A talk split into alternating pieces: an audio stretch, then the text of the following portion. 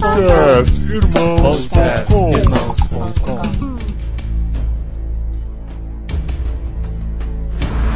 Olá, pessoas! Podcastirmãos.com de número 206 entrando no ar. Eu sou Paulinho, estou aqui emocionado com a esposinha Adriana, porque nós tivemos que despachar os nossos filhos para conseguirmos participar juntos desse novo podcast histórico aqui em irmãos.com e no podcast da Cepal. Olha, agora é mais difícil ainda, porque são dois, hein, pessoas? Eu sou a Adriana e eu estou aqui com o Cassiano, que também tem dois filhos, mas são duas meninas, mas não dão tanto trabalho quanto os nossos, né, amor? É, porque elas são melhor criadas, né? São mais Ah. educadinhas. É, eu não, eu não fico despachando. Não é, porque a mulher já nasce tranquila, por isso. É, tá certo. Bom, eu sou o Cassiano, prazer estar aqui de volta e estou aqui com o Paulo Júnior, que é o protagonista do podcast mais falado de toda a história do podcast Irmãos.com. Responsa. O homem, o mito, a lenda, Paulo Júnior está de volta ao nosso podcast. É uma grande responsabilidade porque, assim, foi- no podcast irmãos.com foi o número 85, já estamos hoje no 206 e ainda a gente não conseguiu fazer um programa melhor do que aquele. Todo mundo fala coisa. que é o melhor programa do podcast irmãos.com até Não, hoje. é muito legal, porque a gente gravou o programa 200 e aí a gente entrevistou alguns ouvintes e eles quase unânimos, né, amor, falando que esse programa foi o melhor. É. Com o Paulinho, Paulo você sabe quantos downloads tem aquele programa? Você- Não você- sei, cara, não sei. Eu, eu, eu tento não ficar vendo essas coisas, senão eu fico meio É. paranoico. É verdade. Ô, gente, ó, alegria estar com vocês. Muito bom. Eu quero dizer que aquele momento nosso foi realmente assim, inesquecível. Foi maravilhoso estar com vocês, poder cooperar. E talvez o programa foi bom porque eu sou pai de cinco filhos. Ah, é? Nossa vida, passou muitas noites em claro. Tem essas coisas, né? É, nada desafia mais a nossa fé do que família. Então, Gente, como a gente ora bastante, né? A gente fica É, muito mais certeza. crente depois que tem filho. É muito louco. Legal, Paulo. O Paulo esteve com a gente no programa Vida Cristã Relevante, gravado em 2009, que foi ao ar só em 2010, né? Que a gente tinha gravado um bom estoque lá no Semesp de 2009. E a gente conseguiu o contato dele aqui e tem essa oportunidade de gravar novamente. Paulo, uma coisa que o pessoal cobra bastante da gente é perguntando quem é Paulo Júnior, né? Ai, o pessoal mandava um monte de e-mail, mas Paulo Júnior é muito genérico, existem milhões de Paulo Você Júnior. joga no Google, ninguém Google, é. sabe quem é Paulo Júnior. É, aí confunde a Paulo Júnior é aquele do movimento não sei das quantas É, lá, fala, é. eu acho que não, né? Mas na verdade a gente tava lá no evento em 2009 e a gente conseguia contato com os preletores durante o evento e chamava pra gravar. E a grata surpresa foi ter todo esse conteúdo do Paulo aqui com a gente. Mas hoje, Paulo, por favor, se apresente para os nossos ouvintes saberem quem é você. bom, é, Paulo Júnior, eu hoje estou com 55 anos, casado, cinco filhos. E para quem é um pessoal assim mais antigo e um pouco mais da história, assim, da igreja ali, anos 80 e tal, então a gente tinha uma banda, a banda Sal da Terra. Ah, eu fazia legal. parte dessa banda, fui um dos que formou a banda. Era uma banda só de homens, a característica é que era uma banda masculina. A gente tinha 10 homens né, na época. Você fazia o quê? Tocava bandolim? Eu cantava. Cantor? Olha que Cantava. chique. Então, Dá uma palhinha. Ah, essa- Canta, canta. Era a única coisa que eu dava conta de fazer, assim, mais ou menos. Porque o meu tic-teco, eles não são, assim, muito bem ordenados, então na área assim, de ritmo, eu nunca consegui trabalhar nada na área de instrumento. Então eu era vocalista e a gente compartilhava, vibrava. A banda tinha um viés, assim, muito forte de ensino, evangelismo, trabalhando muito com escolas e trabalhando com formação de liderança, evangelismo. Então eu era parte daquela banda, foi ali que começou o nosso ministério. E depois da banda a gente começou a trabalhar na área social, a gente a, a, a banda evoluiu para uma uma missão, para uma ONG e depois com o tempo a gente eh, sentiu o desafio de plantar a igreja e no início eh, era ligado à igreja presbiteriana, depois a gente foi convidado a, a sair da denominação e aí isso virou um ministério, outras igrejas e assim por diante. O- E a minha formação profissional em engenharia civil, me formei em engenharia e depois também tive uma formação na área de teologia, curso de teologia sistemática. Você hoje está em Goiânia. Tô, tô em Goiânia. O nosso ministério começou mesmo em Uberlândia. E foi Certo. lá que a gente começou a plantar as primeiras igrejas. E depois, agora, tem 10 anos, eu mudei pra Goiânia. No seu Skype você está em Buchan, United Kingdom. Tá certo. É porque eu fiquei morando lá um ano. Ah, É, tá. No ano 2010 eu tava morando lá. Ah, entendi.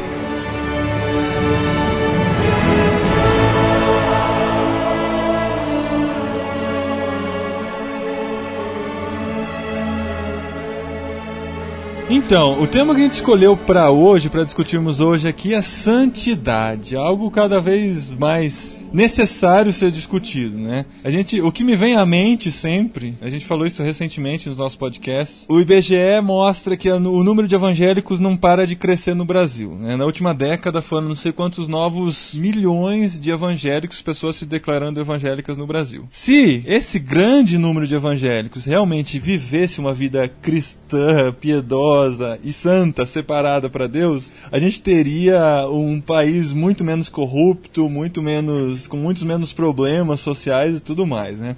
Eu queria tentar começar nossa discussão tentando entender por que que acontece esse crescimento de número de evangélicos, mas não acontece o crescimento do número de cristãos realmente vivendo o verdadeiro evangelho de Cristo, Paulo. Ah, eu creio, Paulinho, que uma das coisas até assim é uma questão de cultura mesmo, né? Aquilo que são é a cultura dos nossos valores cristãos. Quando você fez a definição aí, você falou de várias coisas, né? Você falou do evangélico, do santo, do cristão, e, enfim, você usou várias palavras, vários adjetivos. E você não usou um adjetivo, porque isso já vai refletir um pouco daquilo que é a nossa característica de fé. Você não usou o adjetivo justo. Quando a Bíblia fala de fé, ela fala do justo. Uhum. A fé não é para formar um crente, a fé não é para formar um evangélico, a fé não é para formar um devoto, a fé é para formar um justo. É o reino de Deus e a sua justiça.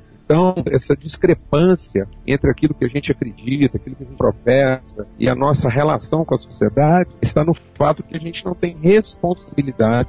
O mundo hoje não está precisando de crente, o mundo hoje não está precisando de, de religioso, está precisando de evangélico. O mundo hoje geme a manifestação de justo, pessoas que têm um compromisso com a justiça. A mulher não precisa de um marido crente, ela precisa de um marido justo.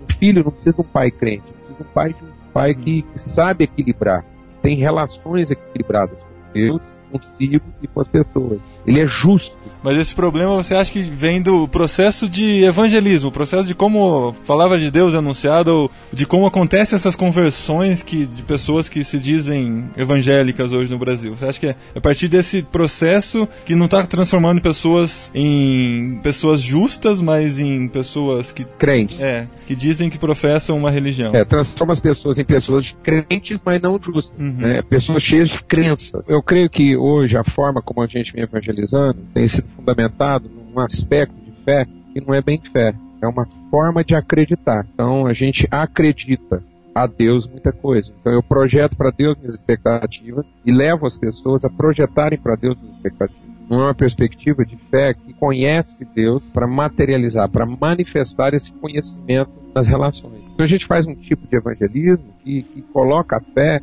numa perspectiva de relação exclusivamente vertical. É uma fé só para tratar com Deus, uhum. em que é, é a fé que, que movimenta Deus. Então eu uso a fé como aquele controle remoto que vai fazer Deus se movimentar e exatamente no lugar que eu quero é. que ele vá. A fé não é para alcançar coisas com Deus. A fé é para fazer com que as realidades de Deus sejam materializadas através de nós eu não lembro se o termo foi esse, que tem um pano de fundo cultural, se foi cultura mesmo que você usou, o elemento, mas você acha que isso tem a ver com a nossa formação de sociedade? Porque é uma relação de troca, né? Essa, é, essa pretensão de, de, manipular Deus, né? Isso, é quando eu tô falando de cultura, cultura natural humana. Ah, aquilo tá. que a Bíblia chama de sabedoria humana, que é uma forma de pensamento. Essa forma de pensamento que é baseada toda em serviço. E é exatamente como Paulo fala. Eu, eu só, há, só há dois espíritos, o espírito do serviço e o espírito de adoção. Então as relações se estabelecem em uma dessas duas plataformas, serviço, que é o desempenho, a competência, que gera um crédito. Então eu trabalho a perspectiva daquilo que eu acredito, crédito que eu adquiri pelo serviço. Então eu vou fazer um esforço, eu vou trabalhar acreditando que Deus vai remunerar aquilo a contento, da forma como eu gostaria. E na verdade a outra plataforma é a plataforma do filho, da relação. É uma relação de natureza, não de ordem tanto no serviço eu tenho uma perspectiva de ordem, né, na relação com o filho eu tenho uma perspectiva de natureza. Então, uma vez entendida a natureza, eu estou apto a colocar em ordem. Mas se eu trabalhar pela ordem, eu nunca vou alcançar a natureza. Se eu ficar trabalhando apenas ordenando, organizando, manipulando, controlando coisas pelo serviço, isso não vai me trazer a natureza divina. Mas se eu conheço a natureza divina, me relaciono com ela, ela está em mim, comigo e através de mim, então eu agora tenho autoridade para colocar em em ordem. Então, fé não tem nada a ver com acreditar, então. Não, é conhecer. O Uhum, fundamento é da conhecimento, fé né? não é acreditar. Por isso que, se a gente pensar em fé como acreditar, toda fé seria eficaz. Há Válido. várias formas de crenças. E é interessante que as pessoas usam fé pra tudo, né? Nossa, eu tenho fé de que amanhã vai chover. Pronto, isso é um crédito. Ela, ela, Uhum. ela pega todo o esforço dela e deposita crédito. E ela acredita que ela vai ser remunerada à altura. Por isso que há muita frustração. Uhum. Porque há um empenho, há um esforço que parece com fé, mas não é fé, é uma obsessão. Então muitas vezes as pessoas hoje elas não estão movidas de fé. Não é um- uma consciência, um amor, uma relação, um apreço, um valor. Não, é uma obsessão, é o desejo obsessivo, incontrolado de alcançar uma vantagem. E elas não possam pagar o que for necessário pagar para alcançar isso. Por isso que é tão volátil também, né, Paulo? Do Exato. mesmo jeito que você acredita, você desacredita quando você A se partir do primeiro desapontamento, a relação não vale. Mas eu só queria entender como essa definição se encaixa lá em Hebreus 11, que a fé é a certeza de coisas que não vêm e tal, e De fato. E continua. É. de fatos que se esperam. Porque sem fé é impossível ter uma relação agradável, é impossível alcançar esse, esse contentamento. Contentamento no ser completo. Sem fé é impossível ter uma relação completa, contente, Uhum. container, conteúdo, contentamento, alegria, plenitude com Deus. O que é necessário que aquele que se aproxima, e aí de novo, como a gente pensa de forma natural, humana, a gente está sempre pensando que aproximar de Deus é o encurtamento de uma distância e não uma identidade relacional igual. Então, o próximo de Deus não é aquele que está perto, porque pelo pressuposto de que Deus é onipresente, não existe vantagem nenhuma em ter que estar perto de Deus, porque por obrigação Deus está perto de tudo. né? A desgraça do diabo é que ele nunca vai conseguir ficar longe. Então, o perto, o próximo, não é uma distância muito curta. né? Uma distância muito curta, sem intimidade, é a pior de todas as frustrações.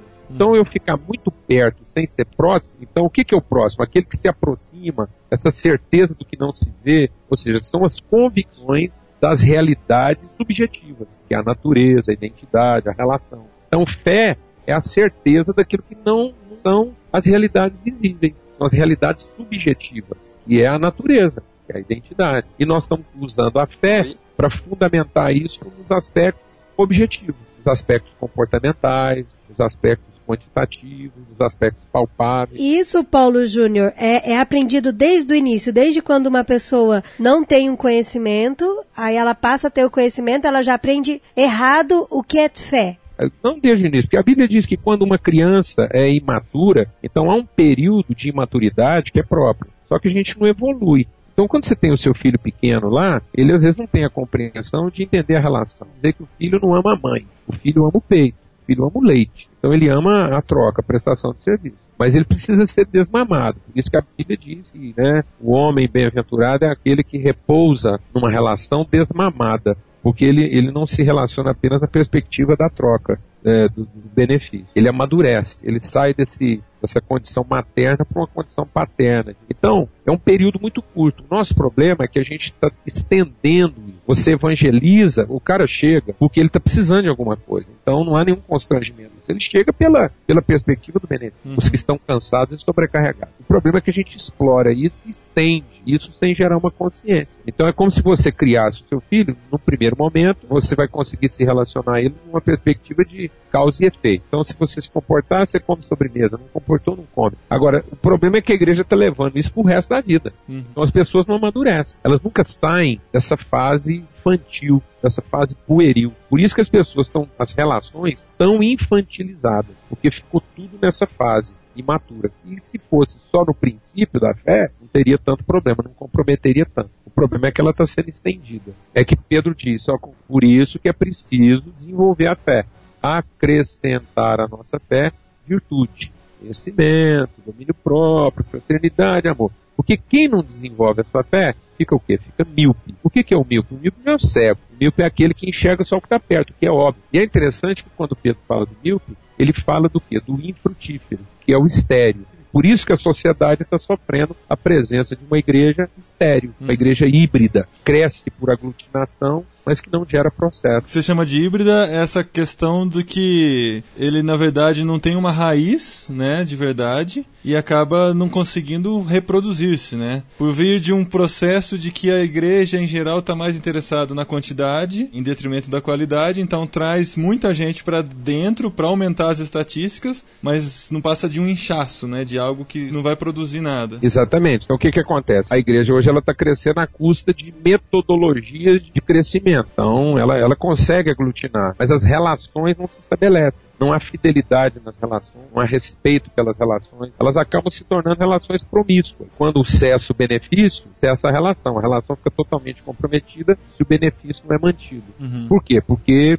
juntou mas não amarrou, não ligou. né? Então os vínculos não foram estabelecidos, porque não são processos geracionais, são processos metodológicos de ajuntamento. Então a igreja ela consegue alcançar o volume que ela deseja numa base de eficiência, mas ela não consegue transformar as realidades à volta dela porque ela não tem eficácia. Então nós estamos vivendo um tempo de muita eficiência e pouca eficácia, muita ordem e pouca natureza. Um bom exemplo desse híbrido aí é a mula, né? Que É, é a mistura de exatamente. dois animais, que, com suas características, que acaba formando um outro animal, né? é um outro animal que ele reúne as características benéficas, né, as, as características vantajosas. E isso aqui é interessante, você pensar nesse animal híbrido. É um processo científico, é um processo metodológico, é um cruzamento artificial de duas características distintas, onde você reúne só as vantagens. É o cavalo e o. O cavalo e o jumento. Cavalo e jumento, né? É. Ah, Então você- cavalo ah. de. É- Ele Tá tem o melhor dos dois, mas não se Ah, reproduz. Precisa ter o tamanho do cavalo, a flexibilidade do cavalo, a mobilidade do cavalo e a força, a rusticidade, o baixo custo do jumento. Isso dá a mula. Então ela tem muita força,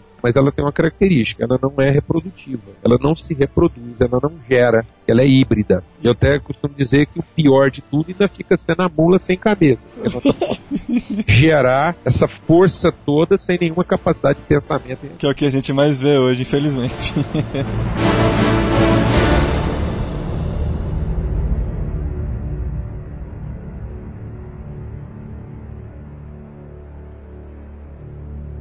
Eu estou participando do processo de plantio de igreja e agora, então as questões ficam na minha cabeça, trabalhando na minha, na minha mente de uma forma muito prática, né? Muito aplicada. Eu quero entender e pensar no- o que que isso significa para a nossa prática do dia a dia, né? Prá- Prática ministerial do dia a dia. Então eu entendo, até lembrando que o Paulinho colocou no começo, é, as igrejas estão crescendo, a igreja está crescendo numericamente, né?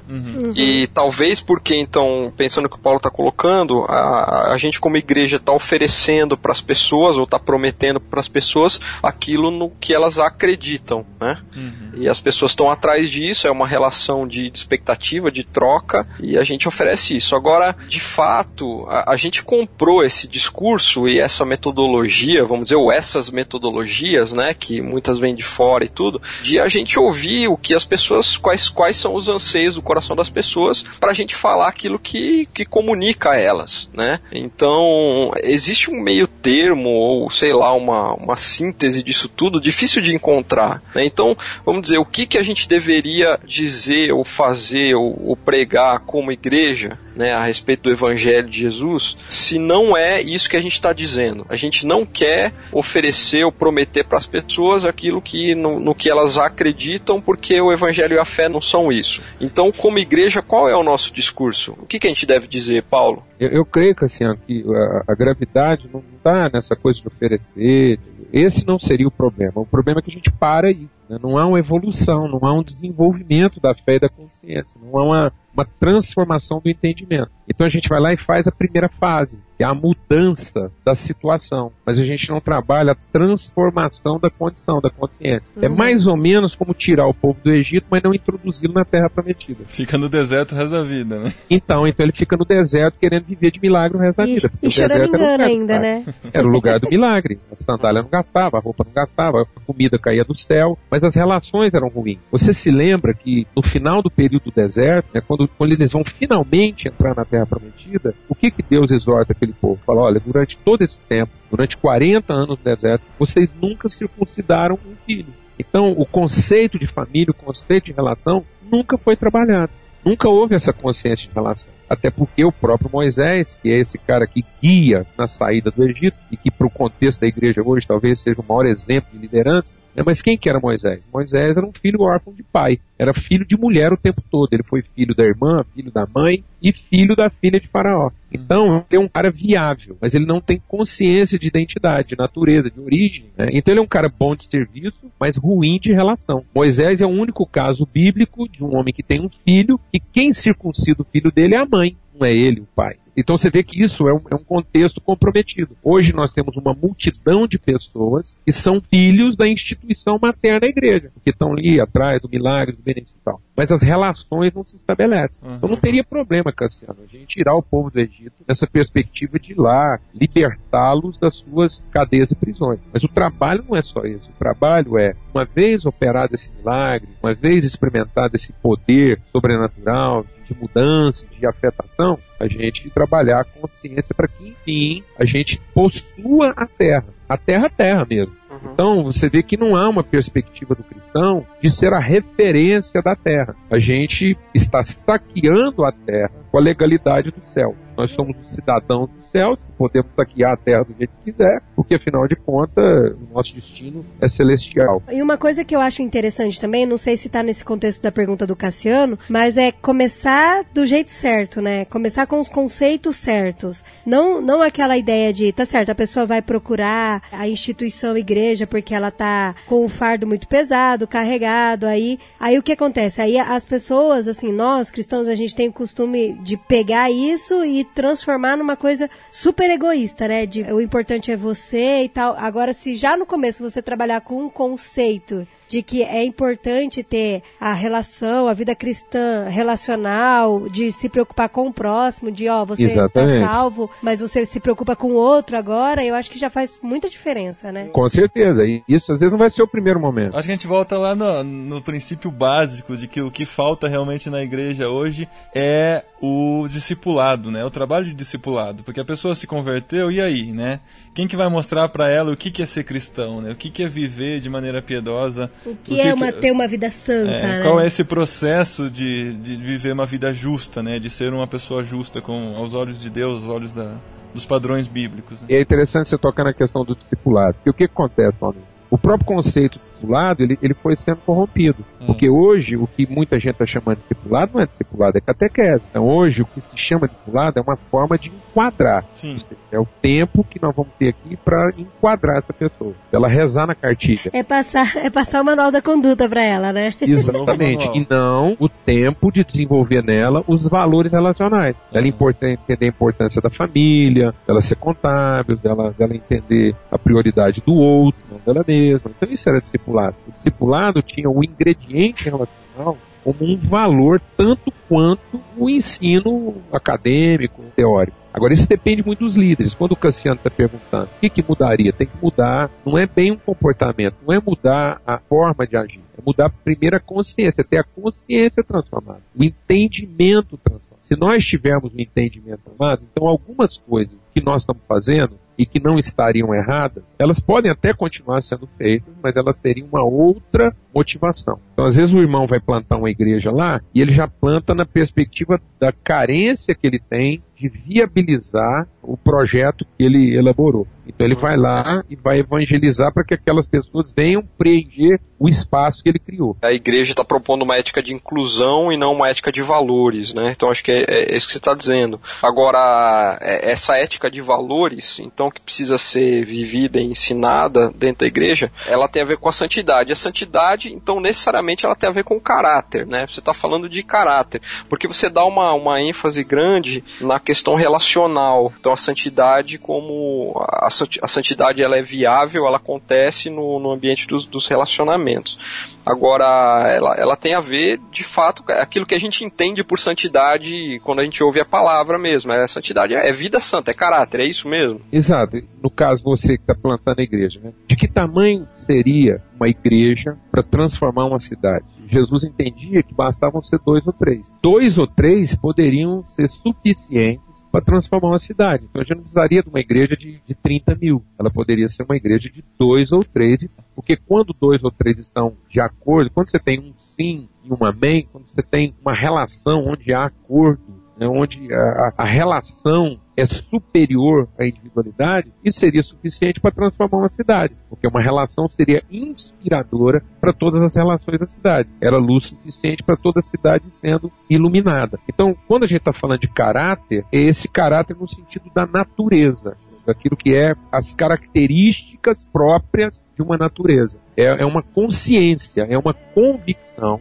de que eu sou parte da natureza de Deus. Eu represento Deus de fato na relação. Então, não é um Deus que a gente olha para ele pensando o que, que ele ainda pode fazer por nós. É a consciência de que eu represento Deus. E não represento no sentido institucional. Eu não represento na forma da carteirada. Então hoje às vezes a gente usa a fé para dar carteirada. Não sei se vocês têm essa expressão em São Paulo. Sim. Tem, tem carteirada. Então, tem muito crente hoje dando carteirada, mas ele não entende, ele não comunga o senso da autoridade, que é caráter. Ou seja, Hum. a relação é a expressão do caráter de Deus. Por quê? Porque não é indivíduo, é pessoa. Então Deus é pessoa, ele não é indivíduo. Ele é uma relação, pai, filho e espírito. Né? É um expresso em vários. Então é uma relação. Esse é o caráter. Então o meu caráter ele só vai ser de fato se ele é relacional. Então uma pessoa só vai ser uma pessoa de caráter se ela respeita relações. Então não há como alguém ser uma pessoa de caráter se ele ainda celebra a individualidade.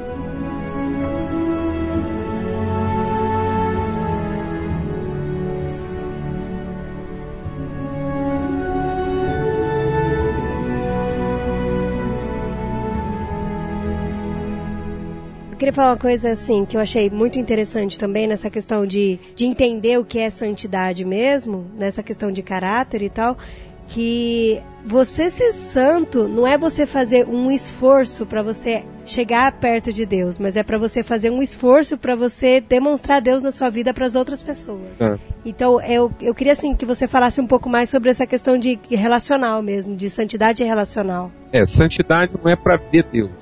Santidade é para que Deus seja visto. É, isso que é legal, Paulo, que eu achei muito interessante, que o, versículo mais utilizado para falar sobre santidade é Hebreus 2 e 14, né? Exato. Buscai a paz e a santificação, sem a qual ninguém verá a Deus. É impressionante os nossos olhos egoístas como sempre puxam para nós, né?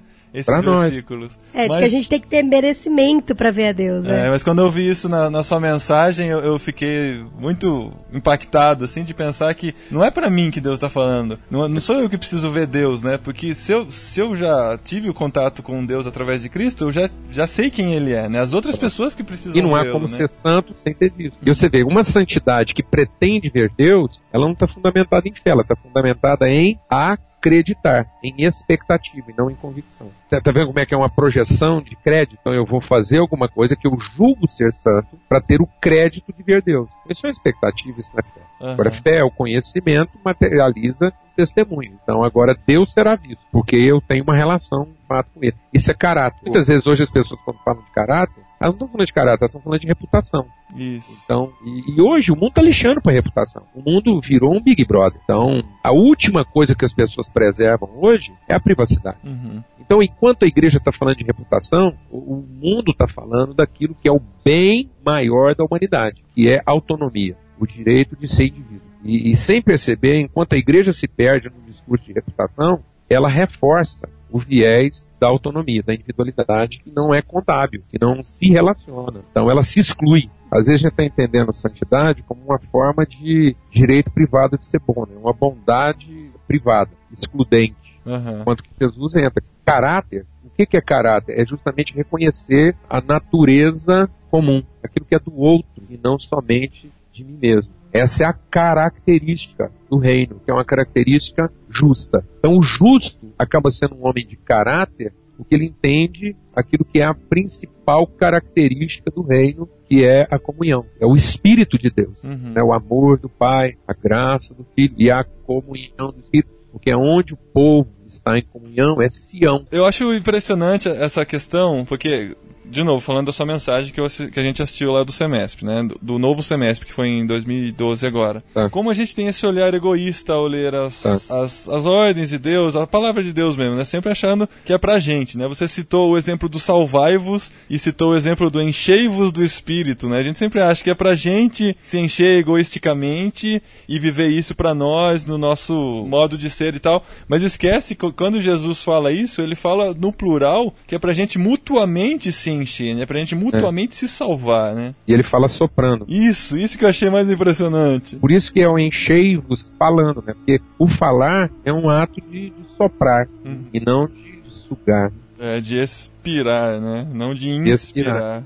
É muito legal. Eu tava lá no semestre esse 2012 agora, e na hora foi até o deu uma, uma quebrada de gelo assim, mas você falando sobre um casal de namorados, né? Então ele dizendo, ao invés daquela preocupação de "Ih, hoje vou pecar e tal, o diabo tá me tentando, aquela coisa, mas hoje eu vou mostrar Deus para o meu namorado, para minha namorada, né? E eu acho que é, é legal a gente dizer que, que na verdade a gente está falando sobre a santidade se revelando nos nossos relacionamentos e a gente revelando Deus pro próximo, né? Para quem tá perto de nós. Isso, é- isso tem uma conotação muito prática, né? Muito i- cotidiana. por isso que, que santidade virou uma- um tabu dentro da igreja, coisa que muitas vezes não faz sentido, porque é um exercício de autossalvação. Então, para muita gente, salvação é o esforço que eu tenho de lutar contra os outros para salvar a mim. Sendo que santidade é o esforço de lutar contra mim para salvar os Salvar outros. o- Uhum.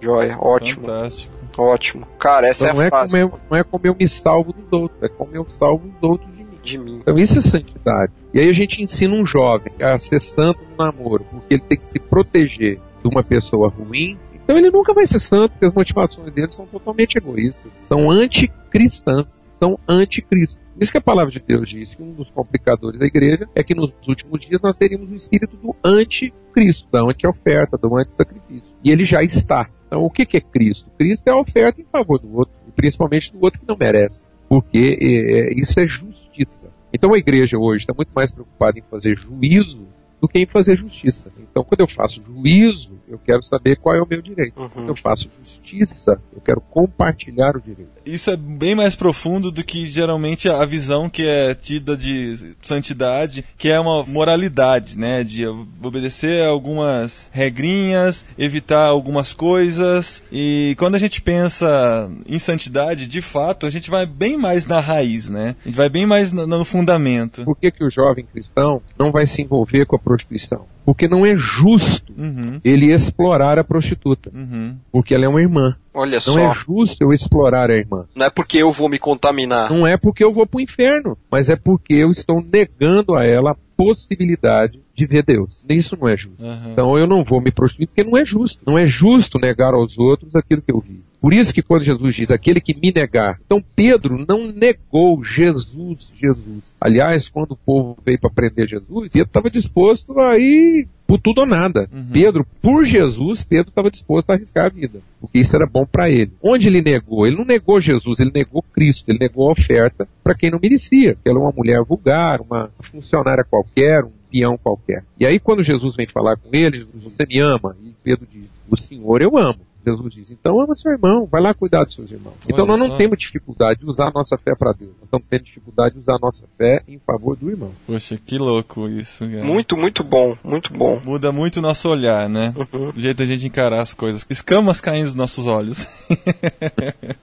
a gente começa a enxergar e entender que o importante realmente é essa vida cristã relacional. Por isso que só há santidade na relação, né? Ela Na só rela- se manifesta dessa forma. Uhum. Nada é mais promíscuo do que a exclusão. Nada é mais promíscuo do que o isolamento. Não há nada mais promíscuo do que buscar meu próprio interesse. A lei se fundamenta em amar a Deus, mas ela se cumpre em amar o próximo.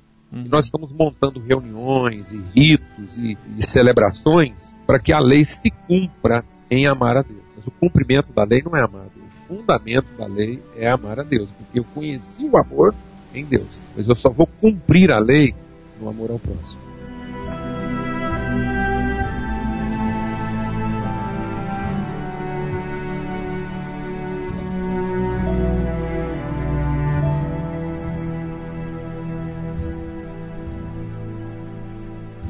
No, outro programa, teve um momento muito especial que a gente falou sobre a ceia. E nessa última mensagem que eu ouvi sua, você falou novamente da importância da ceia e de como ela se encaixa em tudo isso, né? Eu, eu vejo que a ceia é algo que fala muito ao seu coração, né? É um símbolo que Jesus deixou pra gente, né, que fala muito com você. Como que a ceia tem a ver com todo esse processo de santidade, tudo isso que a gente falou até agora? É, Paulo diz que o cristão não discernir a ceia é a causa toda forma de doença no meio da igreja. Ele diz, olha, por não compreender a ceia, que tem muitos que estão fracos, doentes e moribundos. Então ele vai falando de uma coisa que é gradual. Primeiro uma fraqueza, depois uma patologia, até um óbito. Então, Uhum. é essa coisa que, que é destrutiva, por não compreender a ceia. Por quê? Porque nós começamos a achar que a ceia era para comer, a ceia é para o benefício individual, e não para formar a consciência comum, relacional. Então a ceia não é para comer, a ceia é para repartir. Quando Jesus tomou o pão, ele deu graças, partiu. Quando ele dá graça, ele dá o certificado de origem, ou seja,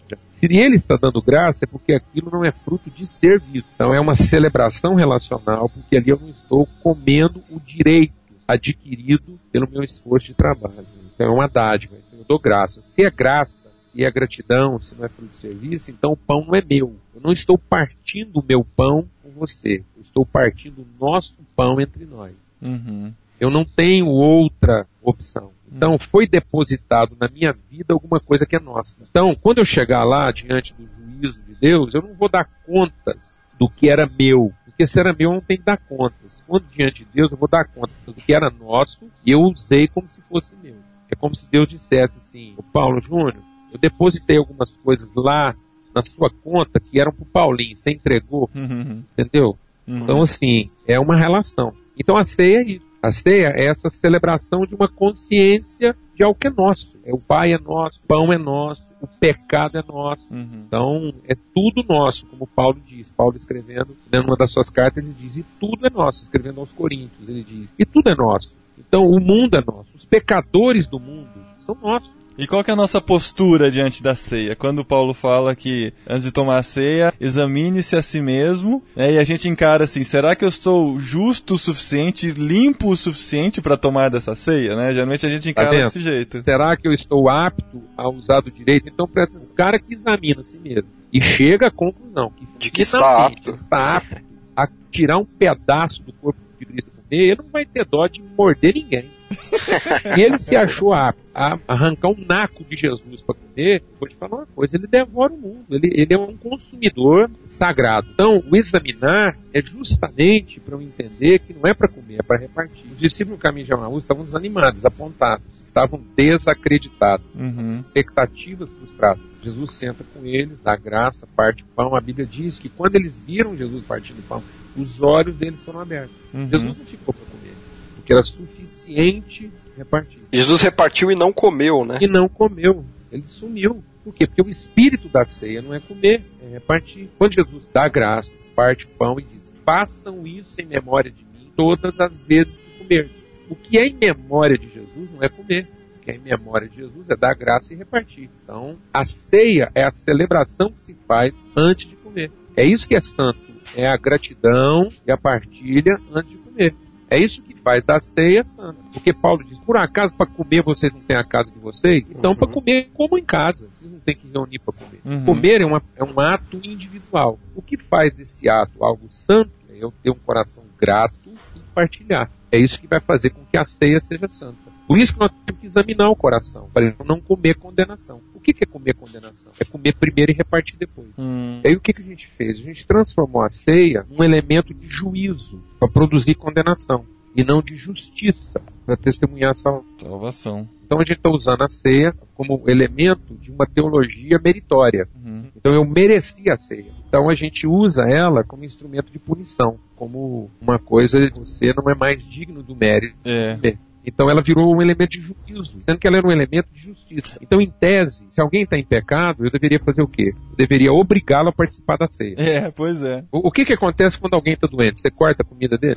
O seu filho está doente, ele está passando mal, ele está inapetente. Fica seis meses sem comer. Não, pelo contrário, você quase obriga ele a comer. Fala, não, filho, come, vai fazer bem para você. E se ele achar ruim, você quase que, né, você não vai dar lá uma, você não vai ligar ele num soro. Aham. Então, por quê? Porque a gente quer resgatá-lo. Então, nós deveríamos dizer para as pessoas, olha, Aqui na igreja, todo mundo que está saudável toma uma ceia uma vez por mês. Você não, você está com problema, você está em pecado, você não está entendendo as coisas, então você vai vir aqui todo dia. Você vai. é demais isso. E aí, e aí sim, aí se ele recusar isso, ele chamou isso sobre ele. Aí sim, né? Então fica nele a condição da própria condenação, porque aí ele está recusando uma justiça oferecida. É louco essa questão da ceia, porque assim, a gente faz ela ser meritória quando a gente briga tanto pelo fato de que a salvação não é meritória, né? A salvação não depende de nós, depende única e exclusivamente de Deus. Quando a gente traz pra ceia, que é um símbolo dessa salvação, Exatamente. a gente inverte tudo, né? E fala, não, agora eu tenho méritos para tomar essa ceia. Eu, eu achei muito interessante que Paulo falou que a, a sequência é, né, dar graças, é, reconhecendo que vem do Senhor e não do meu serviço, né, não é mérito meu. Aí, em segundo lugar, repartir e depois comer, né, nessa ordem. E que o, o, o erro, né, o, a inversão total é não dar graças, comer e aí depois repartir, né, ou não, ou nem repartir. Mas o que eu achei muito interessante foi que foi assim que Eva fez, né, Eva primeiro comeu e depois repartiu. Fez tudo errado, né? A gente tá fazendo assim também. E é interessante, Cassiano, que hoje você vê as pessoas darem graça pela comida e, e elas transformaram a oração de graça numa sessão de bendição, né? Então, elas vão, ó oh, Deus, que essa comida não me faça mal, e eu fique livre, se tem alguma coisa ruim, que não contamina. Não, não, isso é uma promessa. A Bíblia já tinha dito lá que se eu comesse alguma coisa nociva não me faria mal. Dar graças antes da refeição é agradecer o privilégio de ter com quem compartilhar esse pão e não estar no deserto sozinho, sendo quase obrigado a comê-lo sozinho. Muito bom. Demais. Demais.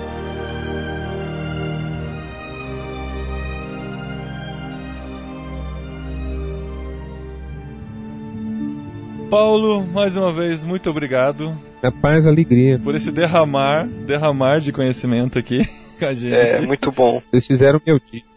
É muito gostoso a gente ter essas conversas, porque assim, a gente às vezes vai aprendendo coisas e tem a nossa formação baseada em alguns princípios, e quando a gente lê a Bíblia, a gente já lê com esses óculos. É, com certeza. E quando a gente tira esses óculos e vê que as coisas são o inverso do que a gente realmente foi criado a pensar, né? A coisa fica muito mais interessante, né? É, o pior é a gente reproduzir, né, essas é. coisas. Isso que é pior, é. cara. a graça faz mais sentido, né, quando a gente pensa dessa maneira. E vamos examinar a Bíblia, né, mais, vamos olhar com os olhos e pedir sabedoria para Deus abrir nossos olhos assim como fez com os discípulos lá de Emaús, né? Que a gente entenda o nosso papel no corpo de Cristo, nosso papel como santos separados para Ele, para viver essa relação, né? Para não ser Sim. crentes no nosso mundinho, mas sabendo que nós estamos aqui para modificar o mundo, né? Porque Deus está interessado no processo. Exato. Se ele quisesse fazer sozinho, ele já teria salvo todo mundo. É, é mas é o processo, não é o resultado que ele interessa e, e é o que a gente tá aqui para fazer, né? Por isso que Exato. a gente tá aqui no mundo ainda. Obrigado. Joia. Glória a Deus pela sua vida, Paulo. Espero a gente gravar mais vezes, né?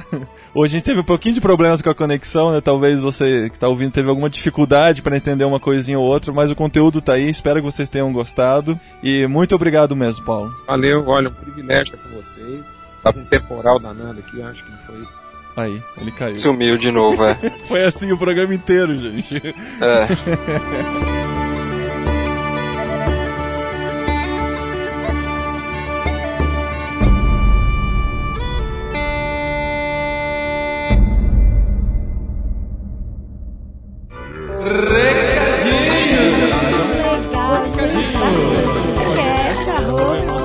do programa anterior.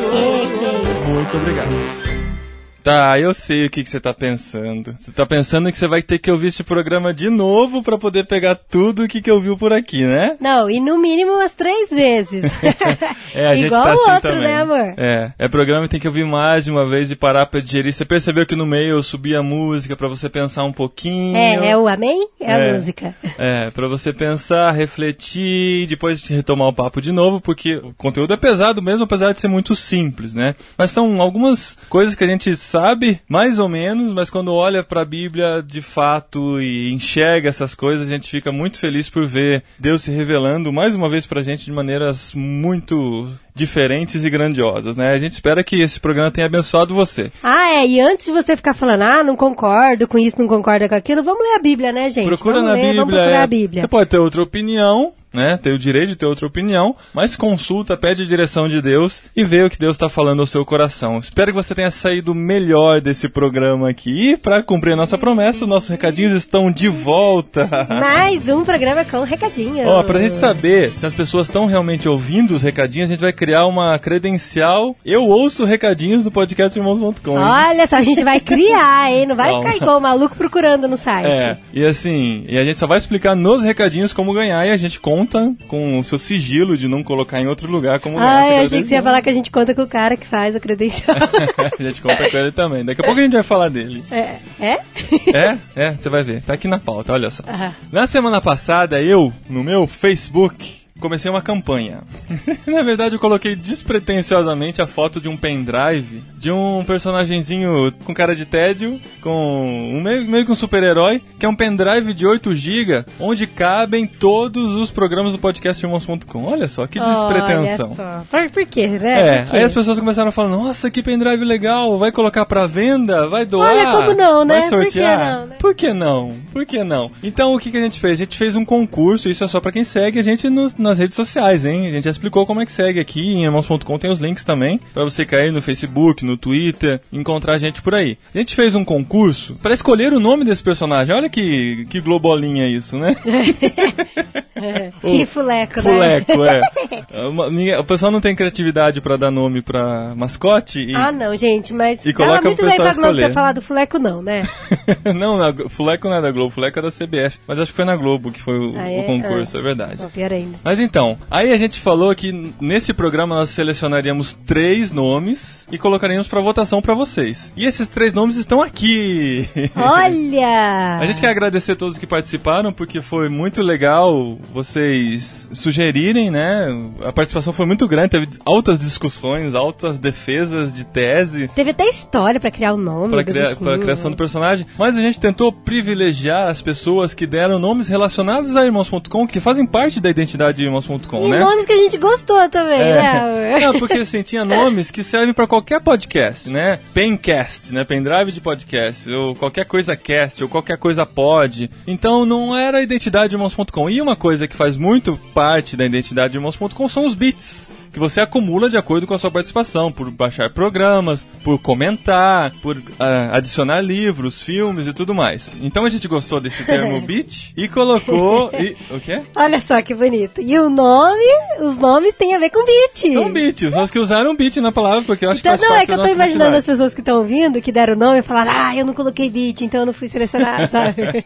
Então, olha só, nós selecionamos três nomes aqui com beat. O primeiro foi sugerido pelo Daniel Almeida Júnior, que eu curti muito na hora que eu vi. O pessoal achou meio que estranho, mas eu gostei muito e a Adri gostou também, que é o Beat Brother. Olha que bonitinho. Se você pudesse. Não, tô brincando. Além do brother, que é de irmãos em inglês, né? E por ser uma coisa mais tecnológica, dá- faz essa referência. O beat, dos beats que você acumula aqui no site por baixar podcast também. Aí vem o Thiago Ibrahim, olha só. Olha, Thiago, tanto nome protecionismo. depois, né?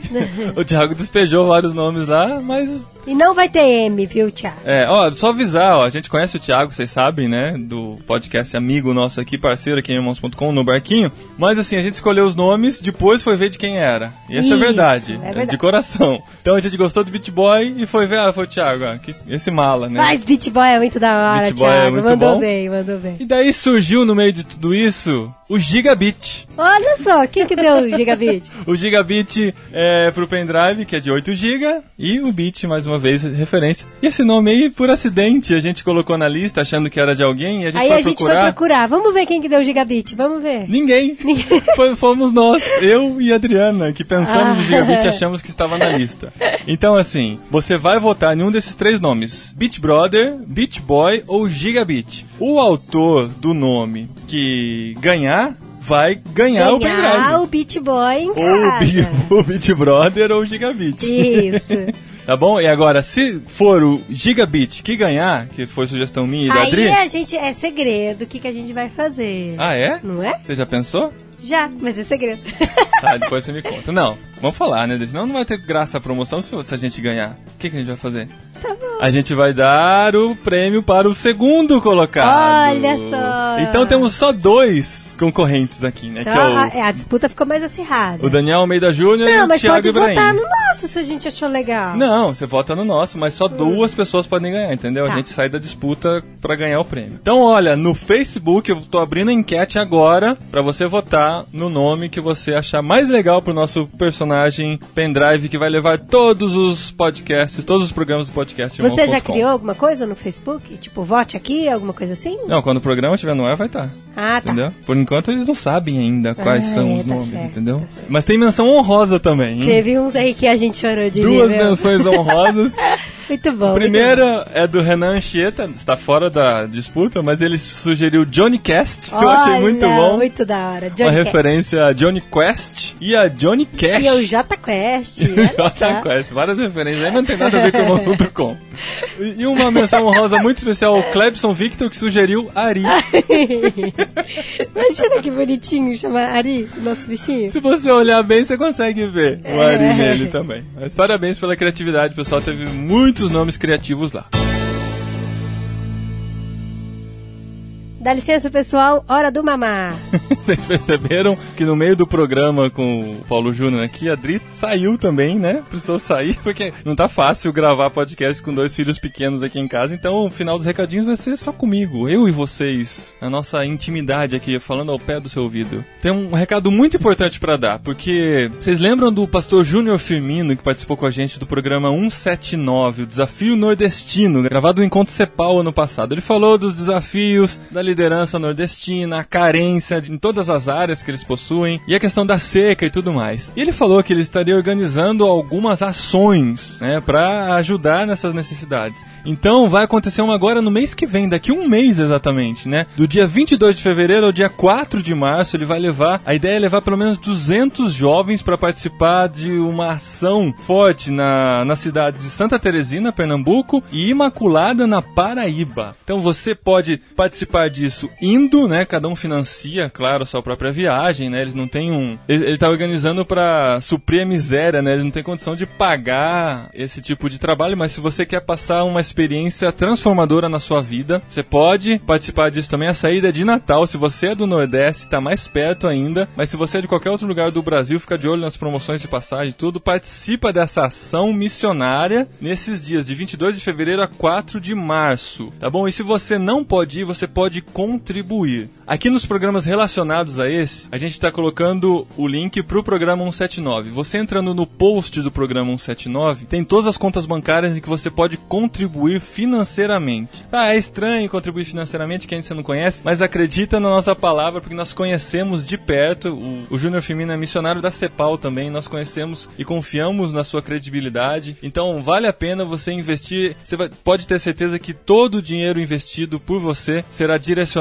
totalmente para o trabalho e para ajuda social e para ajuda emocional aos pastores, às igrejas carentes do Nordeste, tá bom? Se você quer mais informações, o e-mail do Júnior é junior.firmino@cepal.org.br. Júnior.firmino, Júnior por extenso, né, não JR. junior.firmino@cepal com S e L, né, cepal.org.br. A gente conta com vocês. hein? Vamos colocar na prática tudo que nós temos aprendido juntos aqui no podcast irmãos.com.